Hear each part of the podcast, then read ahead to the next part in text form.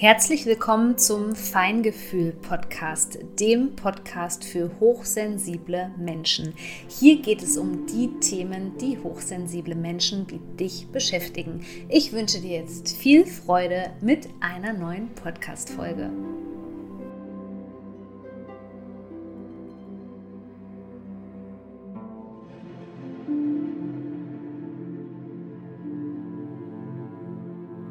Ich begrüße dich zu einer neuen Podcast-Folge hier im Feingefühl-Podcast und möchte dich daran erinnern, dass der reduzierte Preis für meinen Kurs Sensitive Soul Vibes, wo es darum geht, wie du deine Hochsensibilität wirklich nutzen kannst und was Hochsensibilität eigentlich mit dem Nervensystem zu tun hat und mit dem Thema Trauma.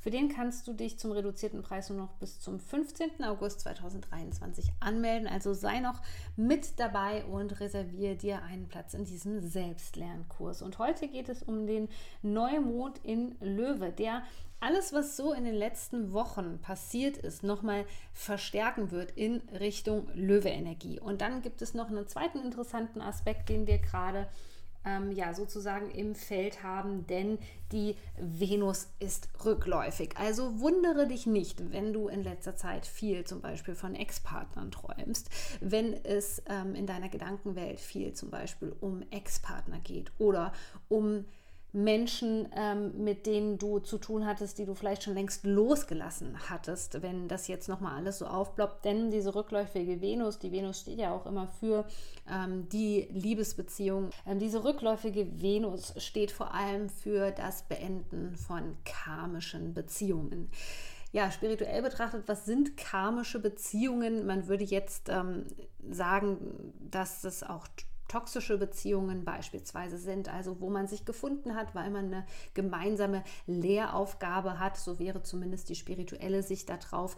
Man würde sicherlich ähm, aus anderen Perspektiven heraus, wie zum Beispiel der der Persönlichkeitsentwicklung, ähm, eher sagen, dass es in die Richtung geht, ähm, hier äh, ist man vielleicht Beziehungen eingegangen, die zwar ähm, aufgrund von Trauma vielleicht Sinn machen, weil man sich von Grund aufgrund von Trauma vielleicht angezogen hat, aber eben sehr schmerzhaft sind, wo es eher darum geht, beispielsweise Trauma zu heilen. Ja, und da geht es aus der spirituellen Sichtweise eben darum, um zum Beispiel die sogenannten Dualseelen oder Menschen, mit denen man wirklich aneinander geraten ist, ja, wo man sich jetzt noch wundert, okay, ähm, wie kam diese Person eigentlich in mein Leben? Und all das kann sich in dieser Zeit rund um den Neumond nochmal zeigen. Also wir haben da wirklich eine ähm, sehr ähm, energiegeladene Konstellation. So, und der Neumond am 16 im Löwe.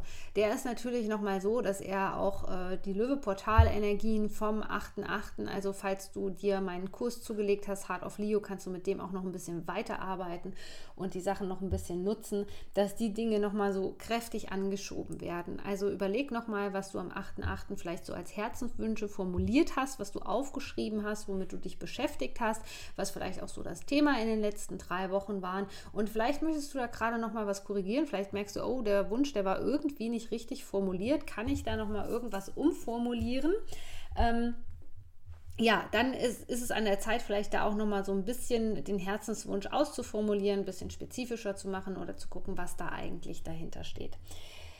Der Neumond im Löwe ist immer sehr gut geeignet, wenn es um Neuanfänge auch geht in Bezug auf das Thema, was einem wirklich Spaß macht, was einem Freude bereitet. Und vielleicht merkst du auch da, dass sich dann neuer Weg abzeichnet. Vielleicht hast du noch mehr das Gefühl jetzt auch schon seit dem Löwetor, dass es eben in Richtung auch um, ja, ähm, Berufung geht beispielsweise. Oder vielleicht hast du auch das Gefühl, dass du jetzt erst so wieder richtig Freude hast. Und diesen Schwung solltest du tatsächlich nutzen, denn innerhalb vom Monat August wird sich ja auch noch mal so ein bisschen was drehen und wenden, weil wir dann einen Zeichenwechsel haben und weil uns die Löwe-Energie dann eben nicht mehr zur Verfügung steht.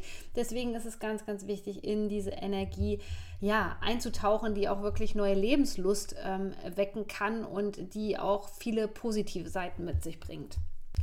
Doch auch Uranus spielt zu diesem Neumond eine Rolle und Uranus hat ja immer auch die Energie, dass es um plötzliche Wendungen beispielsweise geht, dass sich viel verändern kann in kurzer Zeit.